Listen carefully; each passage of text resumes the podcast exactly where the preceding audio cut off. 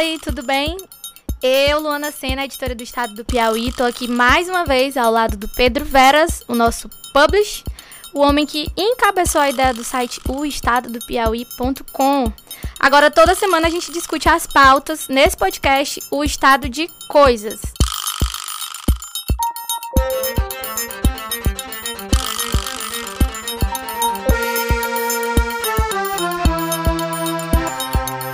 Diga lá, Pedro Veras. Oi, pessoal, tudo bem? Como disse a Luana, o Estado de Coisa é o podcast do Estado do Piauí.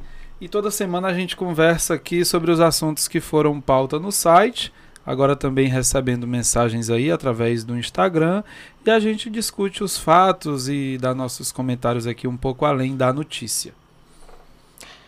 Hoje a gente vai comentar três assuntos.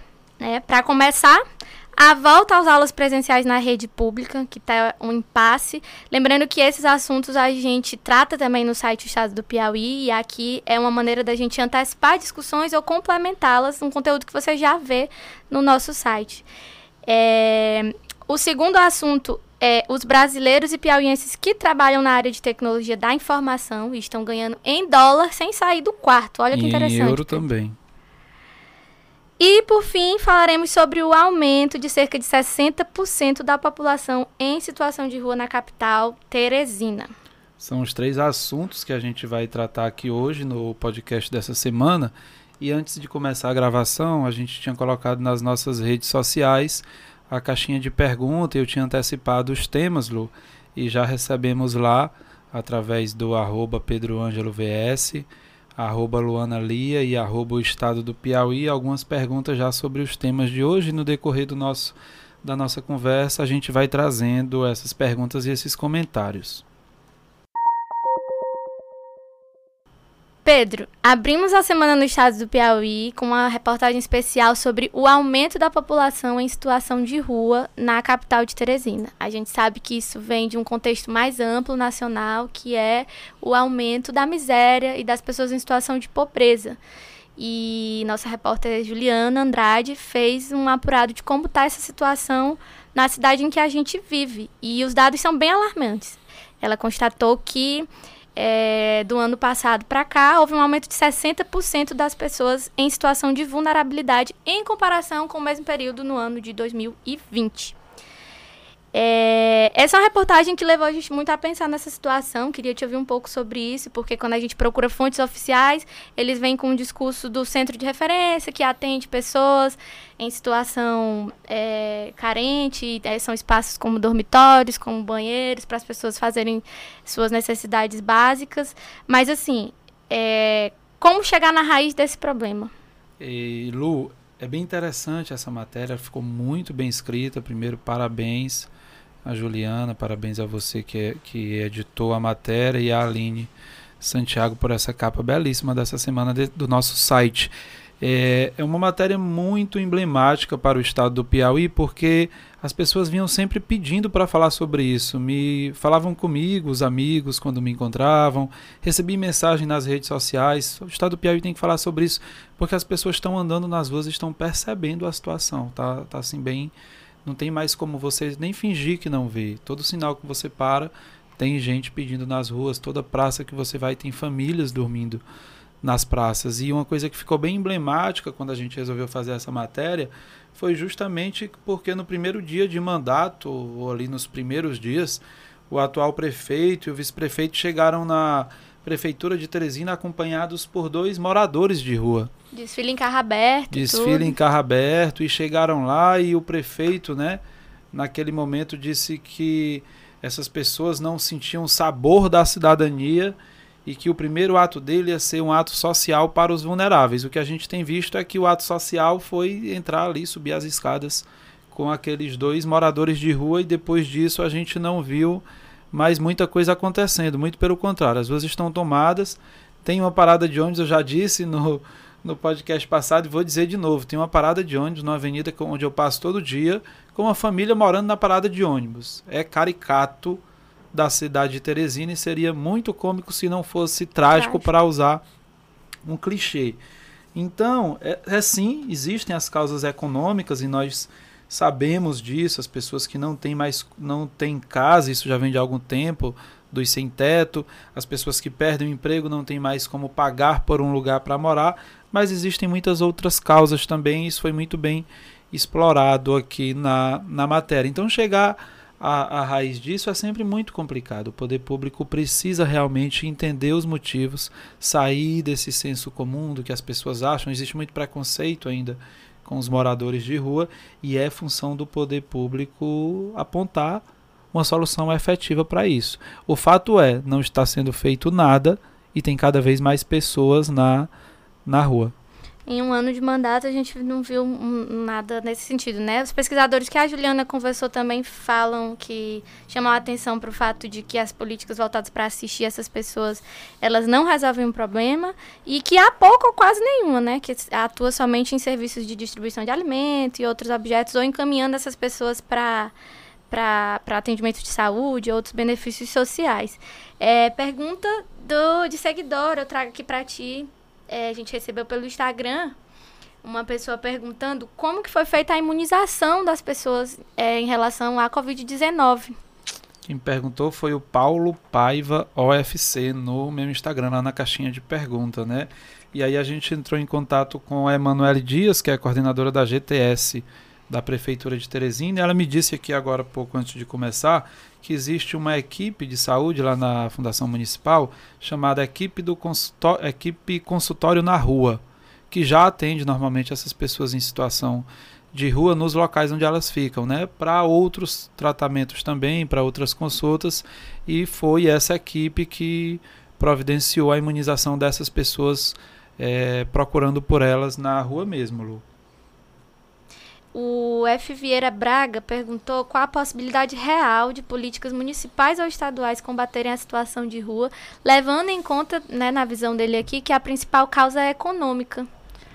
Olha, uh, Felipe, conheço o Felipe, obrigado Felipe por ter falado com a gente.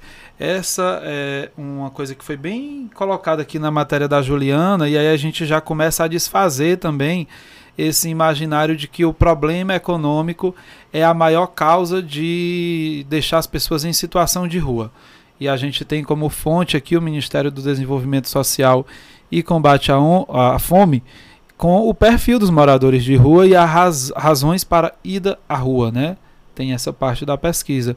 E a maior razão, com 35% e meio entre os entrevistados, são problemas com álcool ou drogas. Então, quando você pega a maior razão, problema com álcool drogas, aí você vê a importância das atitudes dos municípios e do Estado, seja com campanhas de conscientização, mas principalmente com reabilitação. A gente sabe que álcool e drogas são um problema de saúde pública, devem ser tratados como problemas de saúde pública, e aí entra sim a responsabilidade dos estados e dos municípios com relação a essa população. Em segundo lugar está o desemprego, com 29,8%. E aí sim você poderia ter uma responsabilização um pouco maior do governo federal, já que o governo federal é quem dita política econômica para o país inteiro. Mas a gente também não pode dizer que não é de responsabilidade do prefeito, do governador, uma responsabilidade municipal e estadual, criar outros tipos de política que estejam ao alcance dele para que essas pessoas tenham acesso a emprego e renda. E outras, se elas não têm emprego e renda, então que se crie oportunidades de moradia ou de subsídios, enfim, de auxílios sociais para que essas pessoas não estejam na rua. É sempre responsabilidade do poder público e não pode ter um jogo de empurra. E 29% das pessoas estão nas ruas por desavenças com parentes. Quer dizer, você poderia estar ali, geralmente morava na casa de um parente, e dentro de desavenças com parentes, é bom lembrar que tem aqui casos de violência sexual, casos de violência doméstica contra mulheres, contra crianças que acabam fugindo, acabam saindo de casa e vão mesmo ficar em qualquer lugar inclusive na rua, para escapar dessa violência. E só 5,6% foram por outros motivos.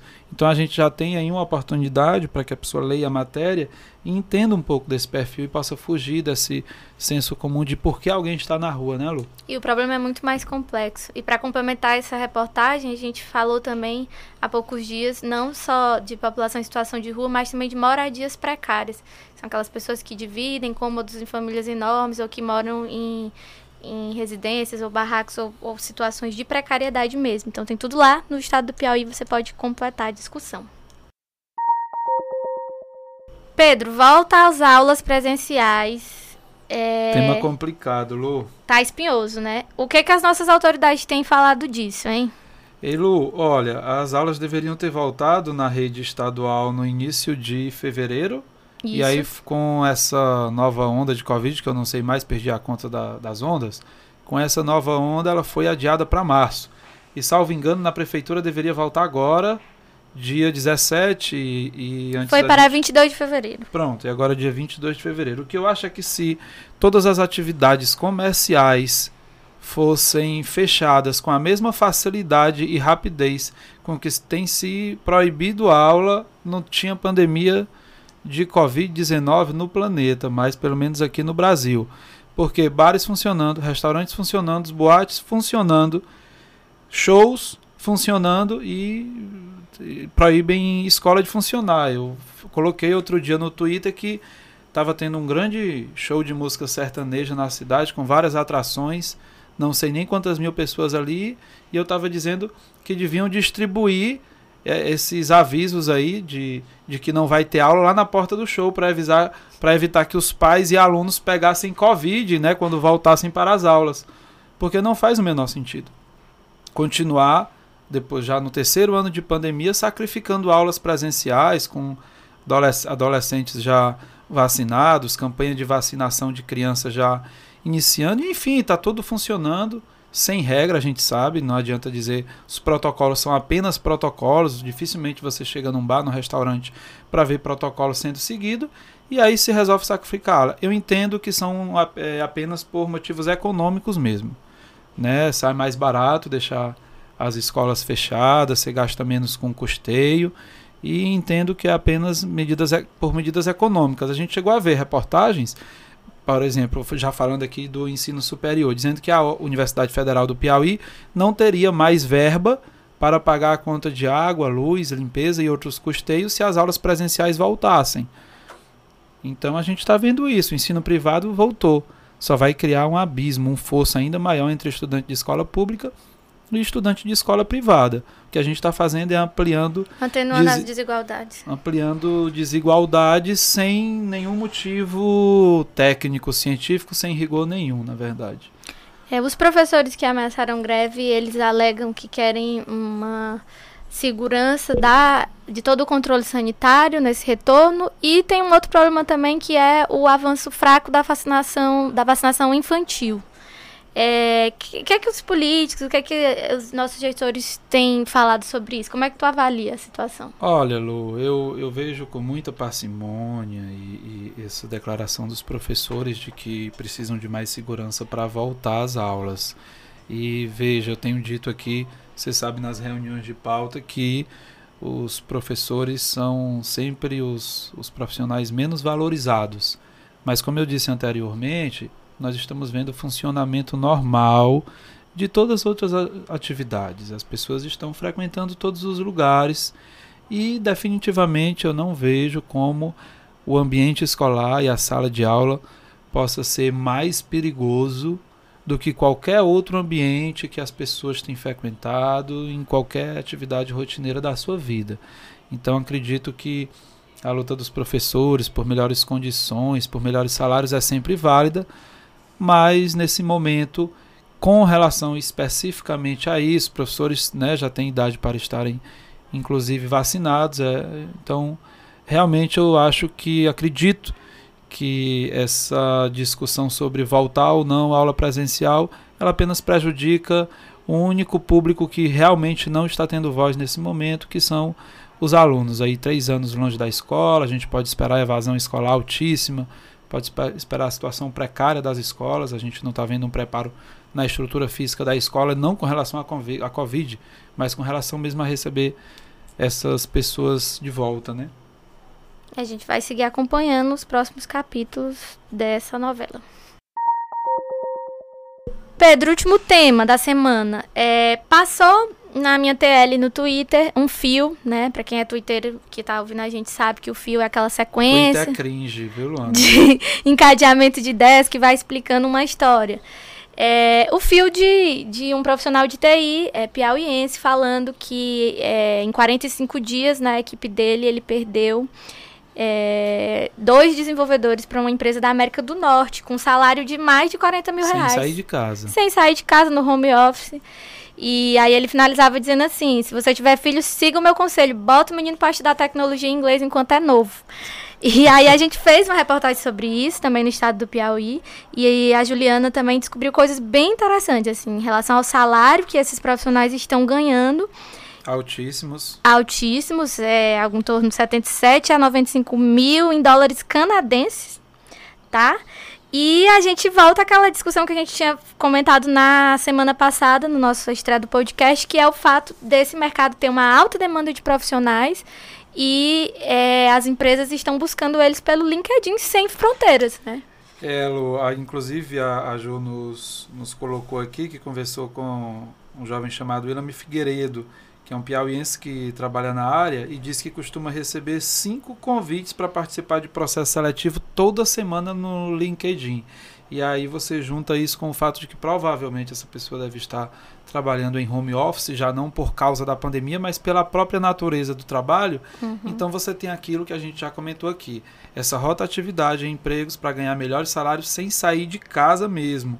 E o que acontece é que isso continua sendo algo distante da possibilidade, inclusive, do sonho dos jovens piauienses e do, do, das pessoas piauienses de um modo geral, porque não é algo incentivado. Você não tem essa educação nas escolas, você não tem o incentivo para fazer isso.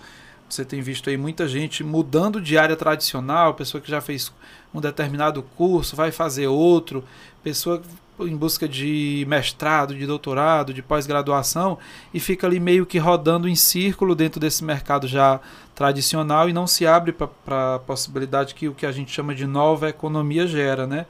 E é uma dica muito interessante essa aqui, que, esse, que essa pessoa deu no Twitter, de, de colocar os jovens, os filhos, para começar a estudar sobre isso e a gente deixar de ser é, um utilizador passivo da internet e da tecnologia, né? Você tem exemplos aqui no Piauí disso, como o Ilami e algumas empresas. Temos a maior startup do Piauí hoje, é de ensino de robótica com a Tron. Judário Lima, a gente tem conversado quase semanalmente sobre isso. Ele coloca a dificuldade em conseguir programadores, enfim. Todas as pessoas que a gente conversa da área têm essa dificuldade em conseguir programadores. E lembrando que existem cursos disponíveis na internet de forma gratuita para quem pode fazer em casa, para quem tem acesso à internet, para quem tem computador, mas é, não, não há algo incentivado mesmo. Eu ainda, eu ainda sonho, acredito e busco, faz parte de um aqui da, do, dos meus objetivos, fazer que a gente fale sobre isso no, no estado do Piauí, para que a gente tenha mais projetos nessa área e possam os estudantes, principalmente de escola pública, terem acesso a essa possibilidade de poderem escolher seguir ou não essa área, né? É sempre importante. Salário muito bom, formação teoricamente rápida, de 12 a 18 meses você consegue iniciar em, em trabalhos nessa área, então é uma boa oportunidade para quem quiser abrir aí os horizontes, Luana. É interessante que o Will pontua, pontua ainda lá no fio que tem vaga para todo mundo, que tem curso que você faz de graça, que você paga depois que arruma um emprego, que às vezes as próprias companhias têm parcerias com escolas de, de tech, né? E é importante também desmistificar isso, né, Pedro, de que às vezes é muito abstrato o mercado da tecnologia para quem não é da área. E na verdade o próprio Will fala lá que ele é formado em administração e enveredou para a área tecnológica, negócios de, voltados para tecnologia, quem é da comunicação também, é, é uma área que conversa e dialoga com todas as outras áreas, né? É, e o que eu tenho visto, Lu, é que as pessoas têm entendido esse mercado de tecnologia, mas que levam sempre aí para o marketing, para o marketing digital, e não é isso, né? Não, não é, ou pelo menos não é apenas isso, isso é só uma pontinha e a menor parte, né? É, são outros tipos de profissionais. Nós estamos falando de desenvolvedores, de programadores, de designers, de web designers. Você vê aqui, por exemplo, eu não canso de elogiar o trabalho da Aline Santiago, que é nossa designer, que faz essas artes aqui muito legais para as capas da matéria, os infográficos, né? E profissionais como esses, por exemplo, estão em falta no mercado também. Pessoas que trabalham com a criatividade, aprendem a usar uma ferramenta, às vezes bons alunos de matemática e de lógica vão ter mais facilidade em aprender a programar por conta da linguagem que computador, os computadores utilizam. Mas é uma possibilidade sim para todas as pessoas. Bom, encerrando nossa conversa, Pedro, foi ótimo falar com você aqui de novo. Você que sempre está enriquecendo a discussão. Quem gosta sou eu, Luana. Adoro conversar. Todo mundo sabe dessa minha mania trazendo esse papo sobre o estado de coisas. A gente espera que você que está ouvindo também tenha curtido e que continue acompanhando, não só no dia que sai o podcast, mas seguindo a gente lá é, nas redes sociais do Estado do Piauí. Estamos no Instagram, no Twitter e no Facebook, o Estado do Piauí. Muito obrigado, Luana, por essa conversa novamente. Queria agradecer a todo mundo que nos escuta e compartilha o nosso podcast com os amigos. E semana que vem tem mais. Acompanhe as redes sociais, como a Luana já falou, e lá pertinho eu sempre divulgo lá no meu Instagram, PedroAngeloVS, uma caixinha de pergunta para receber as perguntas dos próximos temas para o próximo podcast. Um abração em todo mundo e até mais. O Estado de Coisas tem produção do André Gonçalves, Geisa Silva, pesquisa de Juliana Andrade, locução Luana Sena e Pedro Veras e edição e mixagem do Diego Saraiva.